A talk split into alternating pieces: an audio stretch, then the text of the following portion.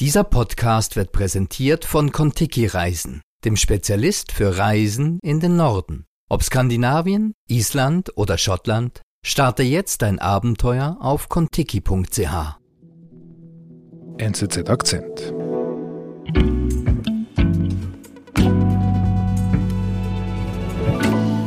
Hallo David. Hallo. Ich musste ziemlich schmunzeln, lieber David. Du hast gerade neulich ein Interview gemacht mit dem berühmten Publizisten David Horowitz, noch ein David, und du fragst ihn, ob es irgendetwas Negatives gäbe über Trump, einen negativen Aspekt. Do you see any negative aspects on Trump? Und er sagt sehr überzeugend, nein. Not really. Like what? Like what? Give me an example. I always wait for an example. Ja, er war fast etwas verärgert über diese Frage. Na, selbstverständlich gibt es gar nichts Negatives über Trump zu sagen. What do you uh, appreciate so much about Trump? Well, first of all, everything. Ja, er ist wirklich ein riesen Trump-Fan. Aber nicht nur das, er, ist eben eine interessante Mischung. Er ist Trump-Fan, aber auch ein erfolgreicher Autor, ein hochgebildeter Intellektueller, ein konservativer Vordenker. Und er könnte wirklich, also ohne Witz, wirklich den Unterschied machen, dass Trump nochmals zum Präsidenten gewählt wird. David Horowitz ist ein Vordenker der amerikanischen Rechten und unterstützt Trump bei seiner Kampagne. USA-Korrespondent David Siegner hat mit ihm gesprochen. Ich bin David Vogel. David, was heißt das, ein Vordenker? Ja, Horowitz hat insgesamt sicher 50 Bücher geschrieben, aber die letzten drei, die handelten alle von Trump mhm. und die haben sich sehr gut verkauft. Das letzte war ein New York Times Bestseller. Mhm. Er hat aber auch einen eigenen Think Tank, also eine Denkfabrik, das sogenannte David Horowitz Freedom Center. Mhm. Das ist eine Art Drehscheibe der Rechten und David Horowitz, das ist ein Begriff hier in den USA. Und er ist ja nicht der Einzige, der, sagen wir mal, für Trump eintritt. Was macht ihn denn besonders? Ich glaube, man kann ohne Polemik sagen, es gibt nicht sehr viele Intellektuelle oder Gebildete, die Trump unterstützen. Mhm. Und das macht so eine Figur wie Horowitz natürlich interessant. Selbst seine übelsten Gegner würden nicht bestreiten, dass er sehr gebildet ist. Mhm. Und er greift natürlich mit Vorliebe die Linke an und da hat er eine große Glaubwürdigkeit, weil er selber von der Linken herkommt, sogar von der radikalen Linken. Was heißt das? Er kommt von der Linken. Er war mal links. Er wurde ja 1939 geboren in New York, wuchs dann mit kommunistischen Eltern auf, die, die Stalin vergöttert haben. Mhm. Er war selber auch in diesem Sinne links in seiner Jugend, hat sich dann aber von der Sowjetunion distanziert, mhm. ging nach Berkeley, wurde dort so ein Wortführer der, der sogenannten neuen Linken, also so einer alternativen studentischen Linken, die nichts mehr mit der Sowjetunion zu tun hatte und wurde dann Mitherausgeber einer sehr einflussreichen linken Zeitschrift, Ramparts. Mhm. Also schon damals war er eine einflussreiche linke Figur, so ähnlich wie bei uns die Studentenführer Daniel Cohn-Bendit oder Rudi Dutschke oder in der Schweiz dann später Jean Ziegler. Mhm. Okay. Und dann? Was passiert dann? Ja, dann passierte etwas, was sein ganzes Leben veränderte. Horowitz wanderte dann eigentlich immer weiter nach links und mhm. am Ende landete er bei den Black Panthers, die militante Organisation, die in den 60er, 70er Jahren für die Schwarzen, für die Rechte der Schwarzen kämpfte, oft am Rande der Legalität. Und er hat denen eine Bekannte äh, von sich vermittelt als Buchhalterin. Mhm. Und die hat dann in der Buchhaltung offenbar Unstimmigkeiten entdeckt, hat die Führung der Black Panther darauf aufmerksam gemacht. Okay. Und dann Ende 1974 verschwand sie plötzlich. Aha, also ein richtiger Krimi. Ja, ja. Horowitz erkundigte sich bei den Black Panthers, was mit dir passierte und er wurde da offenbar ziemlich aggressiv abgewimmelt. Okay. Schließlich, anfangs 1975, wurde ihre Leiche gefunden. Mhm.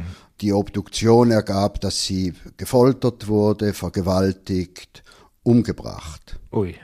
Und das war ja eine Bekannte von ihm, also da, da, da war er persönlich betroffen. Genau, und er hat die vermittelt, also er, er fühlte sich auch verantwortlich. Aber hatte das einen Bezug zu den Black Panthers, wenn, wenn, wenn du sagst, er fühlte sich verantwortlich? Ja, denn er war schon damals überzeugt, dass sie von den Black Panthers selber umgebracht wurde, weil sie diesen Betrügereien der Führung auf die Spur gekommen war. Die mhm. hatten vermutlich Angst, dass sie damit an die Öffentlichkeit gehen würde. Er war überzeugt, dass die Black Panthers überhaupt eigentlich eine kriminelle Organisation waren, dass das ganze Gerede von Black Power und so eigentlich nur, nur vorgeschoben war. Mhm.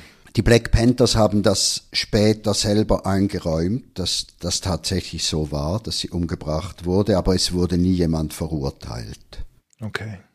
Und Horowitz, was hat das mit ihm gemacht? Horowitz geriet in eine Krise. Er distanzierte sich natürlich von den Black Panthers, aber das zog dann wie immer weitere Kreise, also so ein generalisiertes Misstrauen gegenüber den Linksradikalen zuerst und immer mehr dann aber auch gegenüber den Linken überhaupt. Mhm. Der Vietnamkrieg spielte eine wichtige Rolle. Er mhm. hatte sich sehr stark engagiert gegen den Krieg, war dann nach dem Ende aber desillusioniert, wie die Linken zu den Verbrechen der Kommunisten schwiegen. Aha, ja. Er hat das dann aber noch nicht öffentlich gemacht, seine Abwendung. Er ging so ein bisschen in die innere Emigration, wandte sich von der Politik ab, schrieb Wälzer so über die Familiengeschichte von, von bekannten Dynastien, Kennedys, Rockefeller, Fords. Das wurden allesamt Bestseller, die waren aber relativ apolitisch. Aha, okay. Also über, über sein Werk hat er sich distanziert von der, von der Linken. Ja, aber so richtig öffentlich gemacht hat er seine Kehrtwende dann erst Mitte der 80er Jahre mhm. mit einigen Artikeln in, in bekannten Zeitungen und Zeitschriften und das hatte sehr viele Aufmerksamkeit gekriegt. Also das war so ein bisschen ein Erdbeben auch für die Linke, dass sich jetzt so ein Wortführer da abgewendet hat. Okay. Und er wurde vorerst aber eigentlich einfach zu einem klassischen Republikaner, dann zu einem Neokonservativen, also noch nicht unbedingt radikal. Das kam dann erst später, so nach und nach, wanderte er immer weiter nach rechts. Bis zu Trump. Bis zu Trump, genau. Aber es gibt ja nicht viele Intellektuelle, die, die Trump unterstützen. Steve Bannon ist so ein bekannter, Peter Thiel, der PayPal-Mitbegründer, aber David Horowitz ist wahrscheinlich der einflussreichste, weil er eben wirklich auch ein, ein Profipublizist ist. Und Trump galt bisher immer so ein bisschen als der Vertreter der bildungsfernen Unterschicht. Und mit Leuten wie Horowitz hat sich das jetzt eben geändert. Wir sind gleich zurück. Wenn die Sonne die Nacht zum Tag macht, dann ist es Sommer im hohen Norden. Erlebe mit Kontiki-Reisen die Farbenpracht des Nordens und reise jeden Samstag vom 15. Juni bis 21. September per Direktflug nach Finnisch Lappland. Genieße ein Bad im nordischen Farbenmeer und lass dich auf kontiki.ch inspirieren.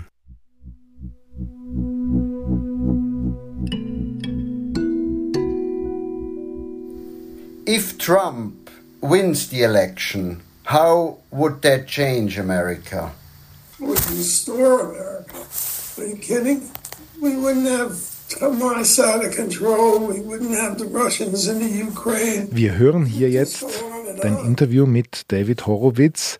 Ich muss dir offen sagen, als ich ihn äh, jetzt zum ersten Mal da gehört habe, er wirkt schon ein bisschen alt. Seine Stimme. You know, and he had to fight all the way to sabotage. The Democrat Party is going off the rails. Ja, Er verbreitet halt immer noch die alten Fotos, wo er noch jünger war. Und da ist man dann überrascht, wenn man ihn wirklich so sieht. Er ist jetzt Mitte 80 und das Gespräch mit ihm ist nicht ganz einfach. Also Fragen sind für ihn einfach so Stichworte, über die er dann endlos improvisiert. Und er ist halt auch sehr polemisch, muss man schon sagen, oder? Also, Insurrection. What insurrection is he talking about on January 6th? zum Beispiel der 6. Januar, der Sturm aufs Kapitol, das ist für ihn gar nicht der Rede wert. Also da, da geht er so schnoddrig drüber hinweg, der lächerlich, da ist ja keiner bewaffnet gewesen, das ist doch, war doch kein Putschversuch und so. You have to have at least a pistol. There was not one arm, not one firearm. Biden beschimpft er aufs Übelste, also ein Verbrecher, ein Verräter, die schlimmste Person der letzten 100 Jahre. a criminal, a traitor. This is the worst human being that I, I've ever seen in public life. Amerika hat de facto gar keine Grenze mehr. Terroristen, Kinderhändler, Kinderschänder, Drogenhändler kommen da zu Hunderttausenden rein und so. Das kennt man alles, oder? Von Trump-Anhängern. Es ist einfach erstaunlich, sowas dann von jemandem wie Horowitz zu hören. Just go on and on. And he lies all the time. Das wollte ich ja gerade sagen. Ich meine, Trump würde eins zu eins das Gleiche sagen. Wie kann denn Horowitz die gut Ausgebildeten erreichen, wie du vorher gesagt hast? Ja, er ist halt so jetzt der Mann, der den Stoff für einen ideologischen Überbau bietet. Trump ist ja jetzt nicht so der, der Mann für die ausgefeilten Ideologien. Dafür ist er viel zu sprunghaft und Horowitz bringt da irgendwie so ein bisschen Systematik rein. Äh, Stephen Miller, der Redenschreiber von Trump, das war immer ein großer Bewunderer von Horowitz und der ruft ihn offenbar dann mal an, wenn er irgendwie Argumente für, für eine Behauptung braucht und Horowitz kann die liefern. Also zuerst ist die Behauptung da und dann kommen die Argumente. okay, alles klar. Okay.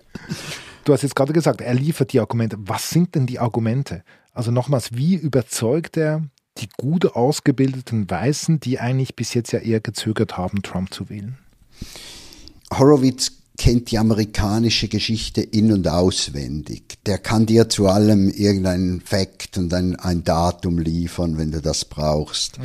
Aber ich meine, er ist nicht nur polemisch, jetzt auch im Interview, da schimmert schon immer mal wieder sein Wissen und sein scharfer Verstand durch und er legt den Finger durchaus auf wunde Punkte. Er hat zum Beispiel über die Kriminalität in den Innenstädten gesprochen und hat zu Recht gesagt, dass es ja auch vor allem die Afroamerikaner sind, die leiden unter dieser Kriminalität. Und wenn die Linke das verharmlost, dann heißt das eigentlich auch, dass sie die Probleme der Schwarzen nicht ernst nehmen. Oder wir haben über Sklaverei und Bürgerkrieg gesprochen, ähm, zum Beispiel die Critical Race Theory, die Amerika gerne so als durch und durch rassistisches Land beschreibt, dem der Rassismus quasi in die DNA eingeschrieben ist.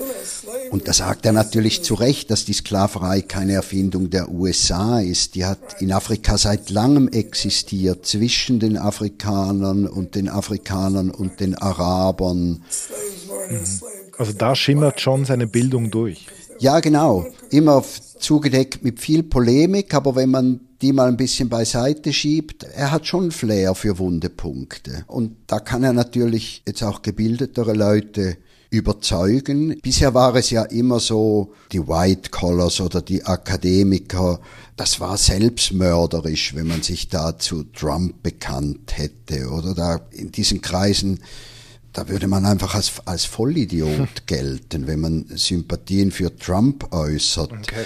Jetzt kann man sich auf so Leute wie, wie Horowitz beziehen und quasi, ja gut, also wenn, wenn der das sagt, da bin ich ja in, in guter Gesellschaft. Also der setzt wie so eine gewisse Hemmschwelle runter. Okay. Und in mancher Hinsicht ist er auch gemäßigt. Ich meine, er ist zum Beispiel für gleichgeschlechtliche Ehe, er ist für die Rechte der Schwarzen, er bezeichnet sich selber als Liberaler und er wettert natürlich sehr oft über die Linke und da hat er auch eine gewisse Street Credibility, weil er die Linke und auch die radikale Linke ja durchaus von ihnen kennt und mhm. auch ihre, ihre Schwächen kennt. Mhm. Also ich muss schon sagen, also für Trump ist Horowitz Gold wert.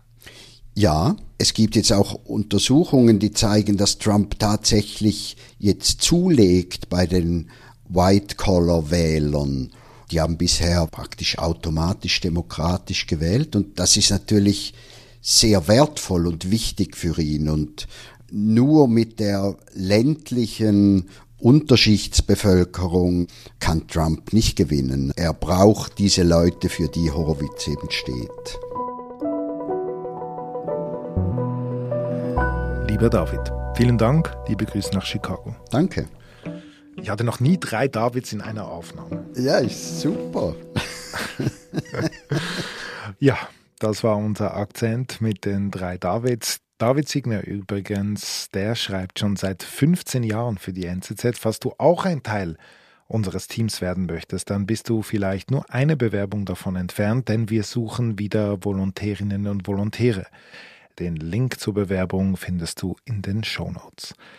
Produzentin dieser Sendung ist Antonia Moser. Ich bin David Vogel. Bis bald.